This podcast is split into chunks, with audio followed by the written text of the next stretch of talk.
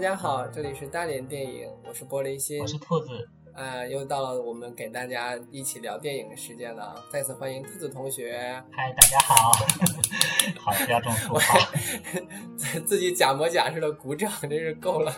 今天跟兔同学要聊一个电影啊，啊，就是要聊一个纪录片，对吧？嗯，对，嗯，其实呢，电影是包括四个大的一个门类。包括就是说一个故事片，也就是我们现在常讲的剧情片，然后第二个就是纪录片，第三个是动画片，然后第四个就是实验电影。那其实呢，世界上第一部电影或者说中国的第一部电影全部都是纪录片，对，都是纪录片啊。那分别是什么电影啊？来给我们科普一下。那像世界电影的话来讲，当然是以第一次就是有票房收入来算第一部电影，对吧？就是一八九五年法国的卢米尔兄弟他们拍摄了就是《工厂大门》。和那个火车进站，那就是他们的就是刚开始的纪录片。那我们中国的话，就是一八九六年就传到了中国的上海嘛，但是自主开始拍片子是在一九零五年的北京，就是任景峰他们拍摄的《定军山》，也是一个纪录片的一个形态。哦，那为什么现在感觉好像纪录片比较示威了呢？比较示威了，这跟我们观众的口味有有有关系啊。因为大家 对这种真实反应的，因为我们都觉得纪录片一号提到之后，肯定觉得哦好乏味是吧？好无聊，然后都是一些信息的一个堆积，就会有这样的一个大致的一个认为。那剧情片的话，故事片有那么多的虚构，有那么多的创意，也觉得很有意思，对我们又比较有吸引力。人嘛都是这样子？所以也就造成这么一个情况。那我原来我们也一起聊过天啊，我也说过说在文学方面，我比较喜欢的一种文学题材叫做报告文学。然后我就是现在这两天看这个纪录片，也看了，就是我们刚刚等会儿要提到这个片子。然后我也觉得好像报告文学跟纪录片有异曲同工之处，就是他们都是就一个真实的事件进行创作，或者是进行记录，然后给我们这种思考。然后我觉得这种真实的力量非常打动人心，可能这就是一些剧情片无法给予我们的。我们可能在那方面会更加的雕琢于他们的这种情节呀，吸不吸引人呐，有没有趣，好不好看。可是，在纪录片当中，我有一种感觉，有一种窥探的感觉，有没有这种感觉？对，有的。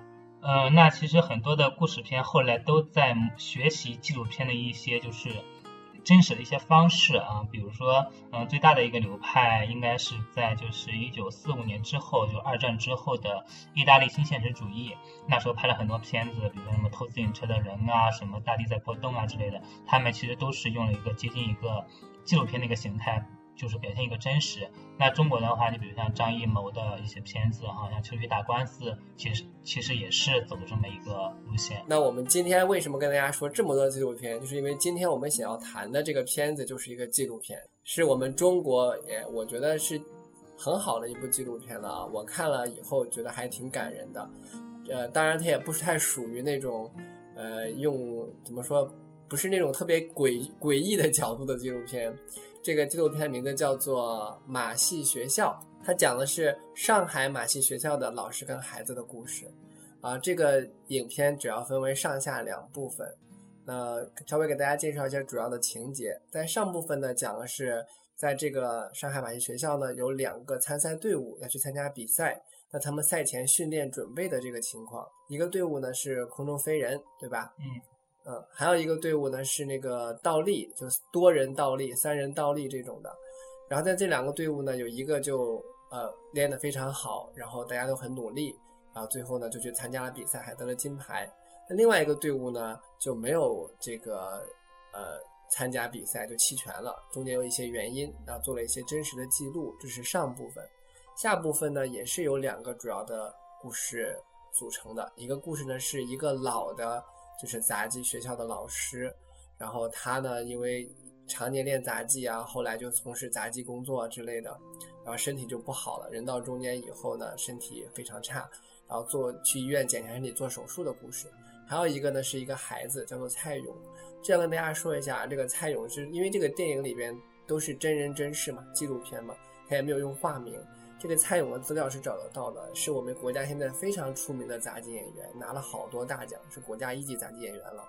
这是他小时候的事情，然后讲的是他他是怎么克服自己发育年轻的时候啊，发育的时候就是那种贪嘴好吃的毛病啊，如何艰苦训练啊，然后最后终于然后成功了这样的一个过程。然后大概就是这样的上下两部分的这种故事情节。首先，这个片子是错同学给我介绍的，嗯，所以错同学先来。你当时为什么给我介绍这部片子呢？嗯，这个片子哈，其实嗯，说实在的话哈，虽然说我是学电影的，但是我对纪录片也不是特别的热爱。嗯，然后我当时看到这部纪录片呢，它其实是我看的为数不多的纪录片中一个非常有意思的一部影片。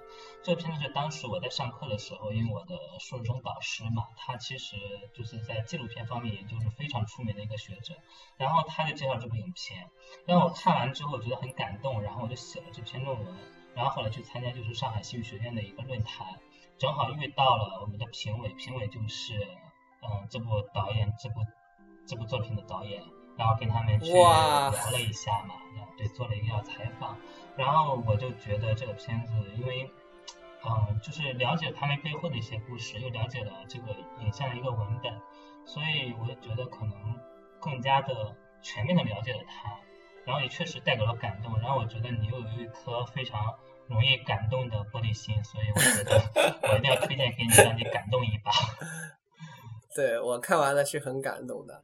那刚刚我已经简要的介绍了一些这个电影的主要的情节，可能大家会觉得说，好像这个情节也蛮简单的，没有什么特别强的戏剧冲突。但是因为我觉得，就是这就是纪录片的魅力啊，它真实的用影像，就一帧一帧的去记录那些汗水、那些拼搏、那些挣扎、那些放弃。然后你就会有一种感同身受的感觉，你好像觉得说你在任何一个事情上面，你都能够遇到这样子的这种情形。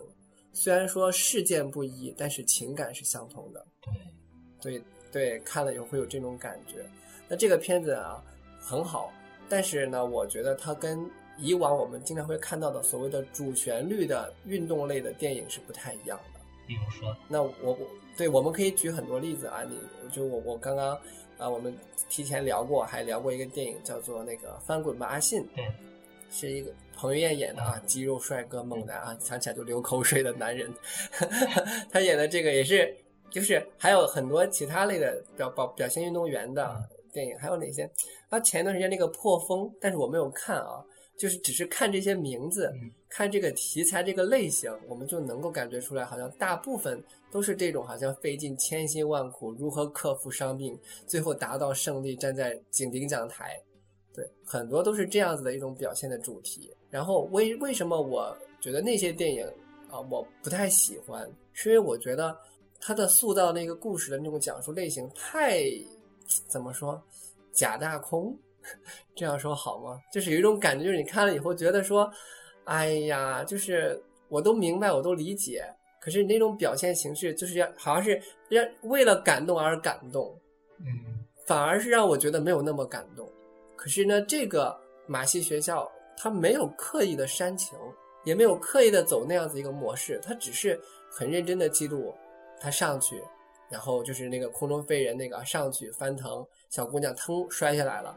然后她哭了，然后教练骂他了，她擦擦眼泪，又上去，又翻腾，又下来，然后又摔倒。即便是在有一次正式表演的时候，也摔下来了。摔下来以后又上去，再次翻腾。我们就肯定一般电影会拍说啊，肯定会成功的。你看试了好几次了嘛，对吧？就戏剧冲突会这样的设计，但是没有真实生活中，这就是他又摔下来了。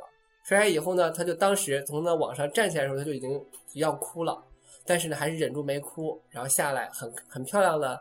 做了一个谢幕，然后就走了，然后在台下就开始抱着那个教练开始哭，教练就说啊，赶紧找药啊，什么什么的，肯定是受伤了。然后那一刻你就会觉得说啊，这种表现方式，它没有什么煽情的配乐呀，也没有什么煽情的画面呢，就是小姑娘很很很委屈在那儿哭，你就会觉得心里特别难受，就觉得说，哎呀，真不容易啊。所以我觉得可能这样子的表现方式啊。让我更加觉得说这个电影好就在这个地方，它很真实，但是它这个真实的镜头语言给了你很多情感上的冲击，远远比那些所谓的我为了让你感动，我各种撒鸡血。我各种造配乐，我各种造氛围，所有人都盯着你看，什么慢动作呀，什么镜头闪回呀，什么黑白印象啊，我觉得比那些都要高明好多，而且给的给我的冲击力更多，所以我是这种感觉，所以我很高兴你给我推荐这部电影，我看了以后很很感动。嗯，那要怎么谢我？你 只要我要，只要你有就行吗？对，只要你要，只要我有。嗯，就是你刚才提到林育贤的那个翻滚吧，阿信，对吧？然后就是当然要还是要推荐你要去看他的翻滚吧，男孩，因为真的是林育贤就是根据他哥哥的一个原型拍过一个纪录片，然后又去拍这一个故事片嘛。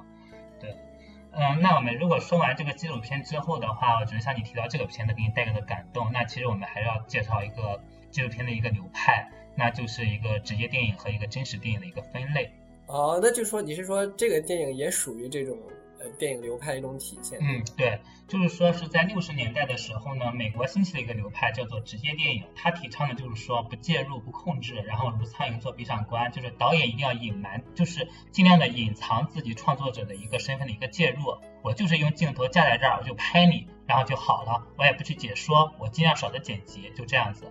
那还有呢，就是法国的一个流派，它叫做真实电影，就是我要去采访你，你不想说的话，我就要把你给问出来，探讨你心灵的一个真实。对，是那么一个流派。这两个流派后来在九十年代的时候呢，都传入了我们中国，然后掀起了一个新纪录片运动。新纪录片运动，但像真实电影的话，就是说以采访为主的这种，有一个人叫做周延奇，他拍了一个非常的荒谬的一个 纪录片，叫做《北京风很大》。他又到处问别人，荒谬，就是很有意思的一个片子啊。我说荒谬是中间有一个点，当时就是为了配合政府要去就是防治治理那个北京的风尘暴，然后拍这个片子，在街头上问各种各样的。亲爱的，亲爱的，沙尘暴，谢谢。沙尘暴，然后呢，就街上问各种人，你觉得北京的风很大吗？你觉得北京的风大吗？这样各种各样的人回答，就是说我们现在看到很多像央视那段时间新兴起的一个很大的段子，对吧？你幸福吗？我姓曾，对，就这个片子嘛 啊，它其实也是用了一个真实电影的一个流派，一个创作方法啊，然后到一些电影中，比如说《将爱进行到底》，比如说《失恋三三天》，就是发现现现在很多的故事片的一个创作，他会用这个纪录片的一个状态嘛，给弄进来啊。嗯。那当然，我们今天讲这个片子，它是嗯职业电影。它属于职业电影。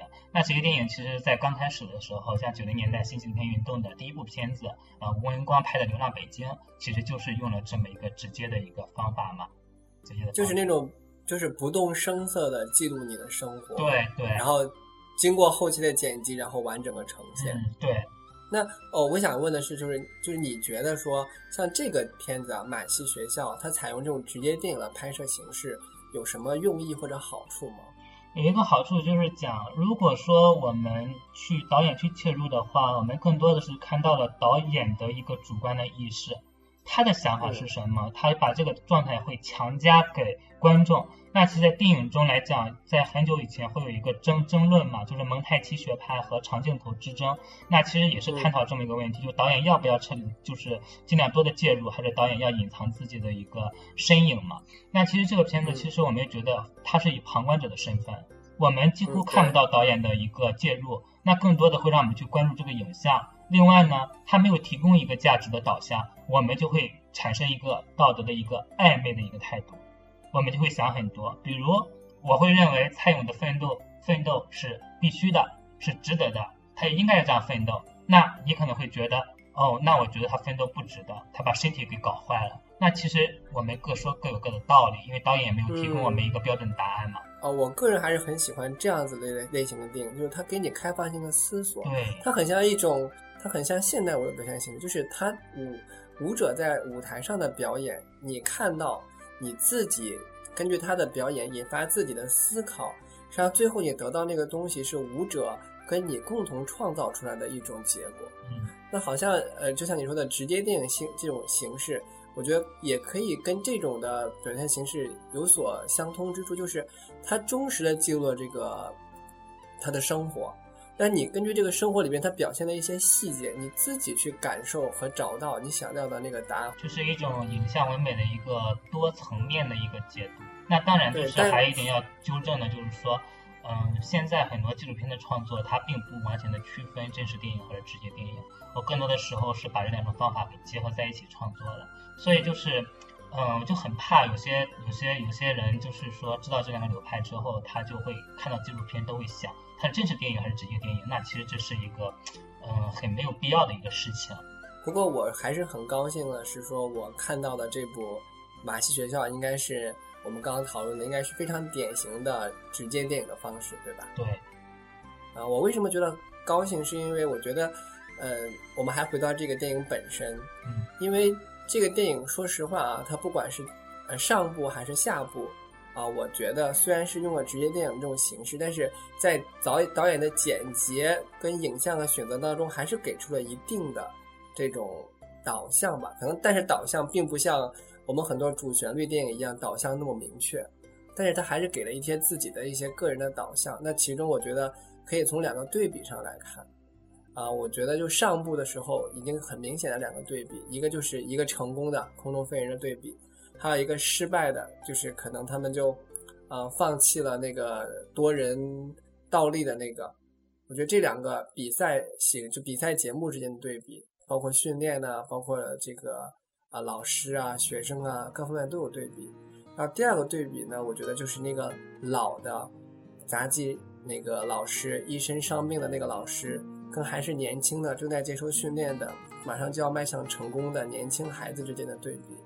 我觉得这两种对比实际上体现出来了导演想要表达出来的一些这个自己的这个思考跟情感，你觉得呢？对，你说它对比，其实有很多方面也可以讲，其实也是一个对应的关系，对吧？比如说像你说第一组，有的人去参加了，有的人没能参加。其实就像我们来讲，你都会奋斗，我们没有办法说那个能够去参加的那个就是那个组，呃，空中飞人组就一定比倒立组他们付出的努力多。对吧？或者说他们天天资比他聪颖，其实没有这个道理可言的。但是呢，你能不能所谓的就是满足这个世俗所谓的成功，就能够去演出就是成功嘛？在这个片子里面这样一个定义，对吧？在这一个角度来讲，那就是你能不能够去获得这个成功，它是一个蛮偶然的事情，也是一个很常态的事情。他其实就在告诉我们这个。我我没有这样觉得呀。说实话，我觉得他这个电影里面表现的一些细节。已经体现出来，那个多人倒立是不太可能成功的，因为呃，我记得我看这个电影里面呢，空中飞人那一组的时候啊，啊，主要表现的人物是一个叫徐璐的小姑娘。嗯，对。啊，我刚刚就已经很动情的说了一些话，她怎么怎么翻下来再上去，翻下来再上去啊。但是反观另外一个细节，啊，那个多人倒立组的时候呢，那个老师是希望他们能够在晚上继续练习。校长当时给那个老师任务是说，你们晚上再加练一个小时。那老师自己觉得一个小时不够，可能没有达到老师要求。老师说，那加练到两个小时。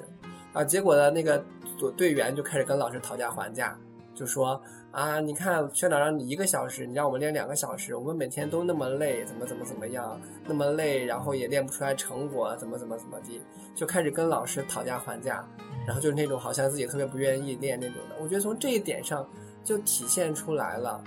多人那个肯定是不能成功的，所以后来他们果然也就没有成功。我觉得，所以刚刚你你说的，当然可能是你从自己的角度上理解，但是我对细节上的把握上来看，我觉得实际上导演实际上在这方面实际上是想提示我们一点，就是你努力，你坚持，就是成不成功可能并不重要，可是说你坚持当中你有没有坚持比较重要。多人倒立组，我觉得可能输就输在没有持久的坚持。当然，当中他也提到了，可能训练方法也不对，那个指导老师也有一些问题，指导方法也不太合适。像那个校长就批评了，说老师怎么也这么糊涂啊，什么什么的，啊，有很多的方面原因。但是他他从那这个细节上体现出来，我当时就已经可以推断说，这估计肯定是赢不了的。那好，回到第二个，我觉得第二个对比，你有没有觉得好像那个小演员的未来很有可能会变成那个老？老教师的样子，就是一身伤病。有啊，对吗？身体身体不好的都是经常锻炼身体的运动员，还是这句话？没有，是过度锻炼。他们没有办法，因为他们锻炼身体不像说我们去跑个步锻炼个身体，健身或者说适当的减肥，他们是为了比赛呀，肯定要突破一个身体的一个极限嘛。你觉得值吗？我觉得值吗？对，因为电影是没有给我们答案的，对吧？嗯。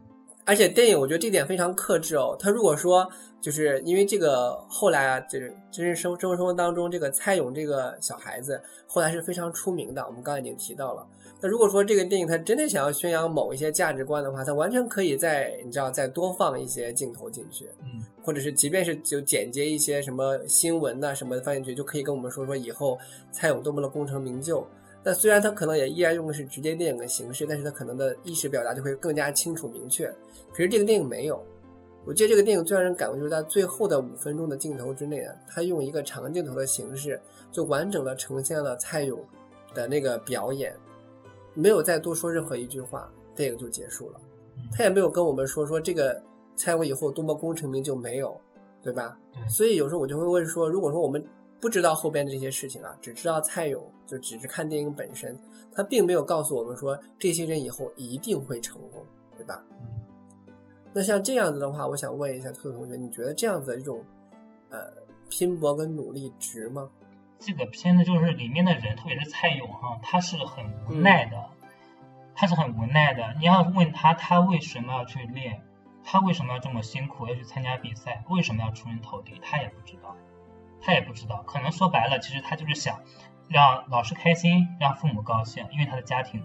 嗯，蛮可怜的，对吧？我们不能忽略的就是说，他父母是个残疾人，他们不仅是底层人民，而且他们还是残疾人，很边缘。然后他们家庭很贫困，他是没有办法的。他好像这应该也是在那个时候，他唯一能走的一条路，他只能去这样努力去奋斗。那其实我觉得，像很多次就是说，我们去看一些晚会哈，就是看到杂技组各种各样的表演，做出高难度动作，我们每个人都会很惊叹。就想，哎呀，这得下多少功夫呀？就是你要付出多少啊，你才能够就是，呃，有这样的一个成就，对吧？嗯，这个地方我就想起来一个故事，就是一另外一个电影一个情节。你还记不记得在《霸王别姬》里边啊，那个呃小豆子跟他一个就是跟他一起玩，他们俩曾经逃跑过一次，你还记得吗？我记得。逃跑过去，对他们两个就拥进了一个戏园子，然后就看到一个人就在台上演那个戏，然后很多人在叫好，就是成角了。然后，当时那个小豆子在他旁边，我忘了叫什么了。就那个孩子就说了一句话：“这得吃多少苦才能够成这个样子？”对呀，这得挨多少打呀？就是这样，不以不对呀，对呀。哎，我觉得这个片子其实它很很好的一点就是说，嗯，我将镜头呢就是对准了一些什么呢？就是那些这些努力人背后流的汗水和泪水。你记得就是蔡勇在倒立的时候，那个眼泪啊和那个汗一块往下流，他就自己硬撑着啊，真的。那个镜头太感人了，包括最后说五分钟那个长镜头是一个升华哈，用了那个班德瑞的音乐那个初雪，其实让我们觉得啊还好，他付出了，他值了，我们有个欣慰。可是，在各行各业有很多这样子的人，他们出于各种原因去奋斗，可是他们没有成功的人。那其实就是说，一个纪录片反映的绝对不是这一个马戏学校，它反映的是全世界各个马戏学校，或者说它反映的不只是马戏这么一个行业，它反映的是各行各业。在上下两部当中，就是这个马戏学校里面，实际上都出现了一些情节，暗示了这些学校的孩子们的家境。不知你还有没有印象？就上部的时候呢，有两个孩子中间出逃了。也不能叫出逃吧，就是因为马戏学校好像是一个封闭式的学校，那两个孩子不告而别，就是离家出走了，就离校出走了，实际上是回家了。后来就被孩子的爸妈又送回来了。结果孩子爸妈就说了，就说你看你读书又读不好，你不学这个还能干什么？以后你长大了，你就在门口挂个牌子收破烂儿。那像那个蔡勇的家境也是这个样子，爸妈是刚我们提到了啊，是残疾人，是哑巴。所以我觉得可能这个电影当中在这方面的这个描述啊，就。虽然不多啊，只有只有一两个镜头，一两个事件而已，可是就反映出来了，可能生活本质导致他们一定要走上这条危险的辛苦的道路。那这样的一想的话，可能背后那种心酸的这种感觉会更强烈，他就不会像是那种其他电影里面就在说什么我们要为国争光，我们要怎么怎么样，就是追求个人成功。可是可能在这个电影里边，你能看到是说他们去追求个人成功，仅仅是因为他们生活所迫。然后，那你觉得这个电影啊，还有哪里是比较好的？记得那个就是那个老师和校长，包括蔡勇以及他的父母在一起谈话的一个一个场景，他的那个构图。嗯，其实就是把，就是作为一个二分法嘛，一个二分法，然后就是把蔡勇排斥在一边一个小角落里，然后那四个大人在一边，四个大人之间又分开，老师和那个校长是一方，父母是一方。其实这么一个镜头，这么一个构图的一个对比，它其实就是分成了两方，一个是大人派，一个是小孩儿，然后大人中又有一个强势的，一个弱势的，它有这么一个构图的一个运用的方式在里面。就镜头的语言虽然说的简单含蓄，但是它又非常的精确。那我想问一下兔子同学，你对这个电影啊，他有觉得有什么不足吗？嗯，不足的话，其实就是，嗯，因为说到不足吧，因为我当时在做这个论文演讲的时候，我提到它的不足，然后被就是 东方卫视的 制作就是纪录片频道的一个总监嘛，然后他就是笑着对我讲说。因为这个导演是他的，是他的属下嘛，他的同事。然后他就说，嗯，如果呢你去跟踪去拍摄这个片子的话，我觉得你是不会提到他的不足的啊。你是觉得导演自己当时有一种班门弄斧的感觉是吗？说其实就是你要考虑到很多的东西，很多的东西就是，当然我觉得他的不足并不是说他的一个镜头上或者怎么着，我是觉得还是提到社会问题的一个方面嘛，就是说。嗯，那些家庭把他给送进来，到底是家庭的要求，就是家庭要求把他们给送进来，还是说，还是他们就家长是无奈的，还是他们是自愿的，想让孩子就是成凤成龙，还是怎么着？那些就是嗯，不能够参加比赛获奖、出人头地的小孩，他们将来的出路是什么？然后这些东西，我觉得都应该可以加一些。如果为了想显示，就是说这是一个社会问题的话，不如在片尾再加一些新一届的一个招生的一个现象，那么就会觉得有人离开，有人毕业，有人又一次招生，有人进来，这么一个循环，我觉得也是做到一个首尾的一个呼应。我觉得加一些的话可能会更好一点。那当然，其实这个片子在这来讲的话，我觉得也没有什么遗憾了，本身也是很优秀的一部影片了。对，那只是我自己的一家之言。嗯，你这样一提的话，我现在回想这个片子，好像如果加了那些，嗯，对于这个问题的关注度可能会挖了深一些，对吧？对。可是，如果是真的加了那些，那会不会也削弱了这个电影本身的多样性呢？因为如果你加了那些，就很明显的是你要揭示一些所谓的社会问题。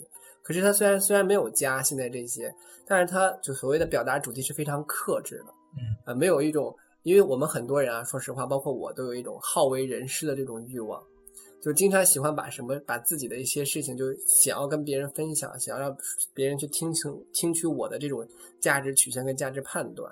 那我为什么说就是你刚刚提那点是确实很好？但是我有时候在想说，如果是我，呃，他思考这个问题，我就会不太会就是同意你的那个想法。就是我觉得他目前的这种表达方式。已经是给了很多层面上的思考，同时呢是点到即止。如果说你是一个有心人，你自然而然能够从这里边看到更多。就像你，你是已经看到了啊，那那些学生去哪儿了？那那些是怎么招生的？那些家庭是怎么样子的？你就会去思考，可能你会去自己去寻找答案。电影不需要给你答案，我觉得是这样的。那可能是如果说给的太多。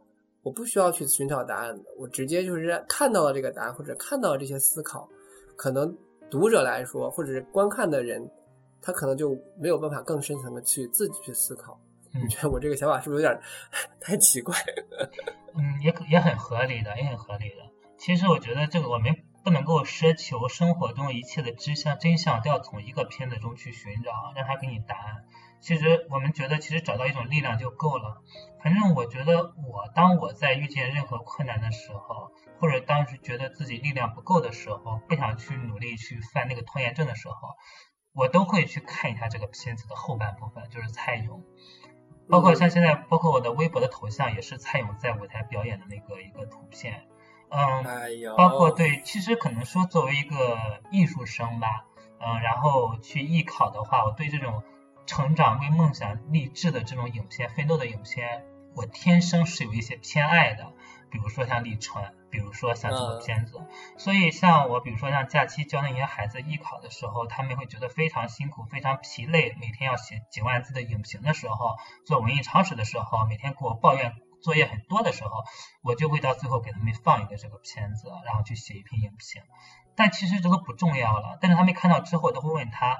你们有没有觉得比你们付出的人更多？他们有没有比你们比你们更辛苦？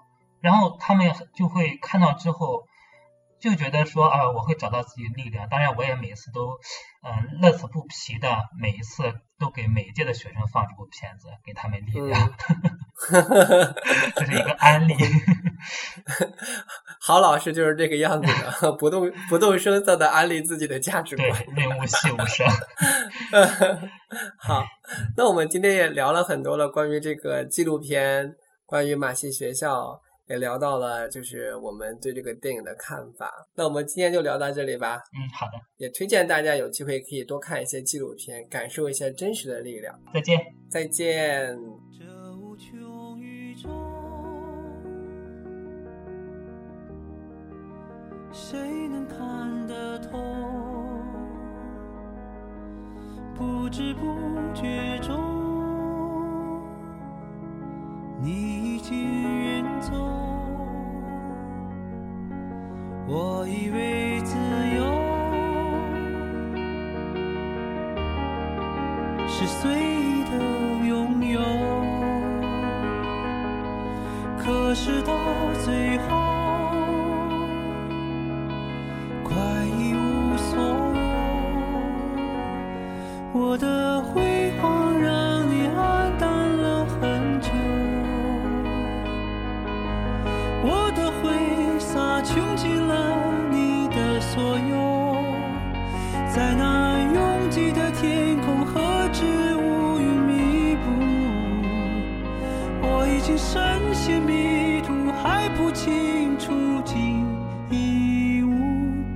放开。